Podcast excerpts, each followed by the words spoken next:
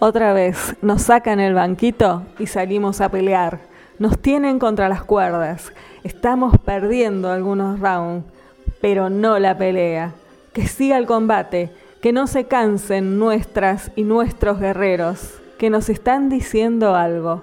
Escucha. No dejes de escuchar.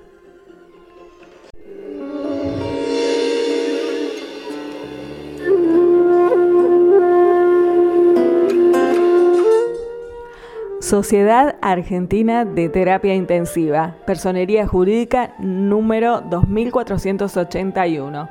A la sociedad argentina, los médicos, enfermeros, kinesiólogos y otros miembros de la comunidad de la terapia intensiva sentimos que estamos perdiendo la batalla.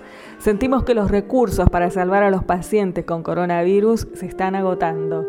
La mayoría de las unidades de terapia intensiva del país se encuentran con un altísimo nivel de ocupación los recursos físicos y tecnológicos como las camas con respiradores y monitores son cada vez más escasos.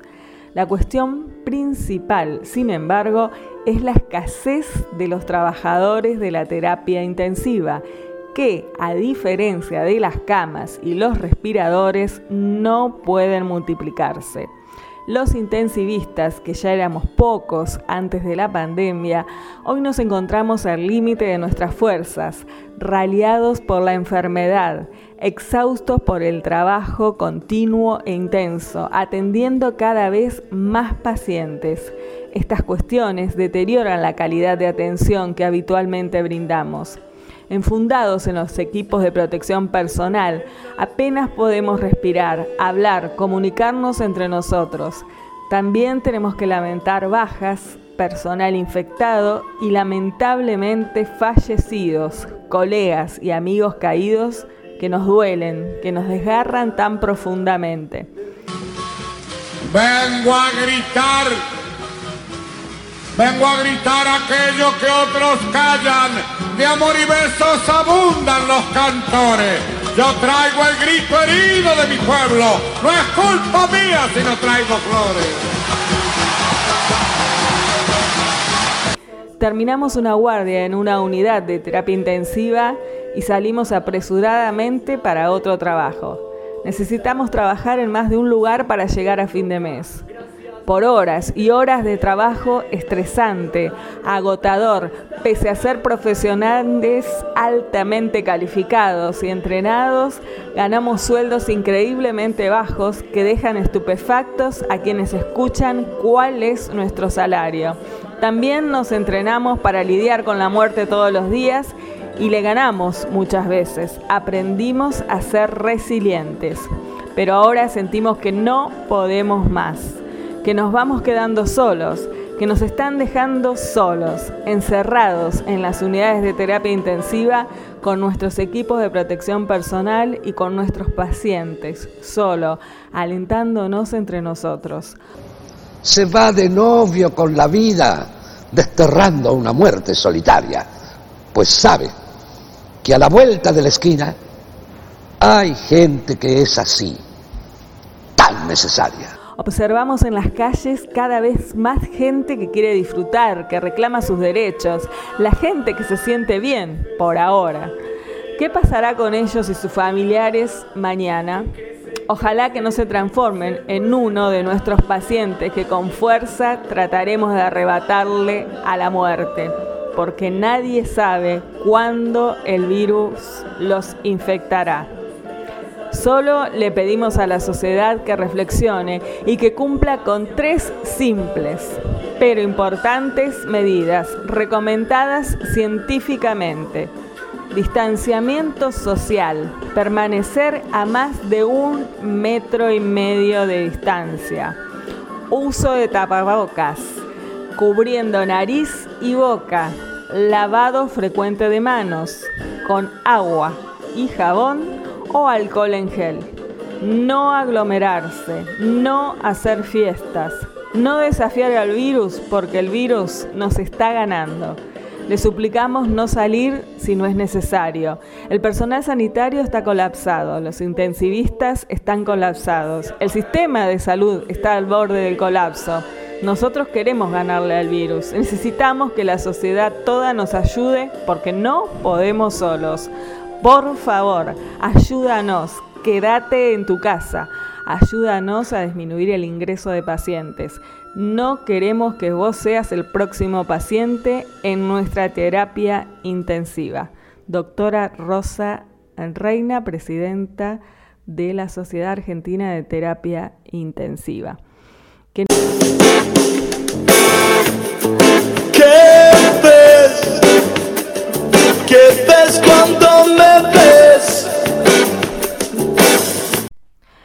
Difícil cuidarnos, no es tan difícil y sabemos que esto va a terminar. Entonces, ¿qué tenemos que hacer? Buscar la mirada, mirarnos a los ojos, ver en el otro, en la otra, la mirada, los ojos. ¿Qué nos dicen esos ojos? Porque eso es lo más importante que nos queda, ¿sí? Seguir viendo esas miradas arriba de los barbijos. Ahí está la mirada. Y si tenés que toser y estornudar, acordate hacerlo en el pliegue del brazo, en el codo. Y así vamos a seguir viendo esas miradas. Ahora mírame y dime lo que ves. Distancia social cuando te encontrás con alguien de dos metros de distancia, ¿sí? Con tapaboca, esto quiere decir un barbijo, un tapaboca, algo que te tape la nariz y la boca. ¿Por qué? Porque cuando uno habla, está sacando saliva afuera, ¿sí? sale la saliva, salpica la saliva. Entonces, esto tiene una distancia a donde puede llegar que es de dos metros, un metro y medio, dos metros aproximadamente. Si son dos metros, mejor, nos podemos escuchar igual. Cuando uno tiene que hablar por teléfono, no es necesario sacarse el barbijo, se escucha perfectamente. ¿Sí?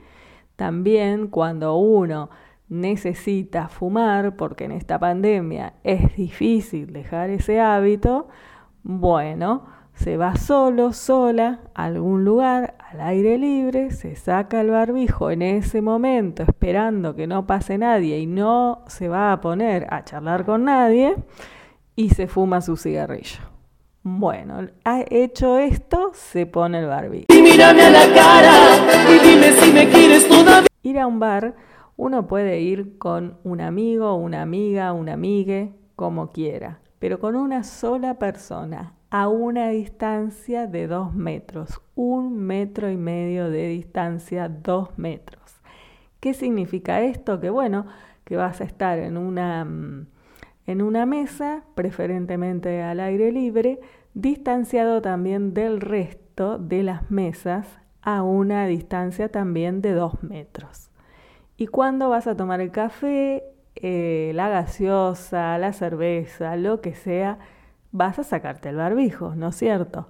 Bueno, una vez terminado esto, te pones el barbijo de nuevo y seguís charlando, ¿sí? Eh, la exposición al virus por 15 minutos o más ya es suficiente para que nos podamos contagiar. Una vez que volvés de la calle, del paseo, del supermercado, del médico, del lugar de trabajo, llegás a tu casa, te sacas el barbijo, siempre manipulando el barbijo desde las tiritas del barbijo, ¿sí? desde el lugar donde va eh, enganchado el barbijo en la oreja. Desde ese lugar te sacas el barbijo, lo pones en agua y jabón, lo lavas y lo colgas. Y después, por supuesto, te lavas las manos 20 segundos, o sea, contás hasta 20 o te cantás dos feliz cumpleaños, como a vos más te guste. Después de eh, lavarte las manos, te lavas la cara también y ya una vez hecho eso, bueno, si querés, es mejor sacarse la ropa que uno viene de afuera y ponerse otra ropa más cómoda para estar adentro de la casa. Y ya no salir de la casa, ¿sí?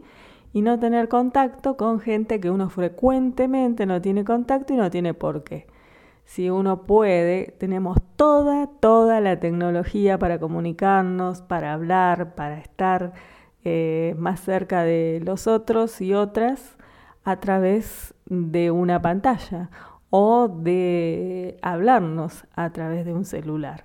En la época de la guerra, en la época más terrible de la guerra, era en un momento donde uno se tenía que ocultar y no había manera, imposible comunicarse con nadie. Sin embargo, mucha gente sobrevivió. Y Rodolfo Rani, un actor argentino, sobrevivió a una guerra en Italia. Y esto nos cuenta, y esto dice a qué se parece este virus a ese momento que él vivió de la guerra y cómo lo toma ahora a este momento. Ah, totalmente, no, yo nací con la guerra. Sí. Yo nací en el 37 y la guerra empezó en el 39, sí, me comí toda la guerra y la posguerra. Has visto de todo, y sí. De todo, de todo. Tano, y te tengo una pregunta, vos que viviste la guerra de verdad. Sí. ¿Qué paralelo, qué comparación harías con lo que estamos viviendo en el mundo, con ese, con ese momento de tu vida que fue tremendo también? Es que, es que, es que tiene bastante que ver. Sobre todo tiene que ver con la actitud de la gente. Yo creo que ante la, tragedia hay que anteponer todo lo contrario. Es decir, que si vos, este, ponerle que el virus, ¿qué piensa? Que porque me tiene encerrado yo me voy a chupar 5 litros de vino por día. Estás equivocado. Yo en la, en la tragedia tomo agua con limón y lo cago. ¿Me entendés? Sí. Entonces, ¿qué crees? ¿Que voy a cocinar todo el día, voy a morfar y voy a engordar 25 kilos? No, COVID-19, al contrario, como más sano que nunca como mucha verdura, cosa que no hago. Hago gimnasia en la terraza, que hacía mucho que no hacía. Leo muchísimo todo el día. Creo que leí lo que no leí en los últimos 10 años. Yo creo que pues ante esto, una cosa como esta, hay que anteponerle todo lo contrario.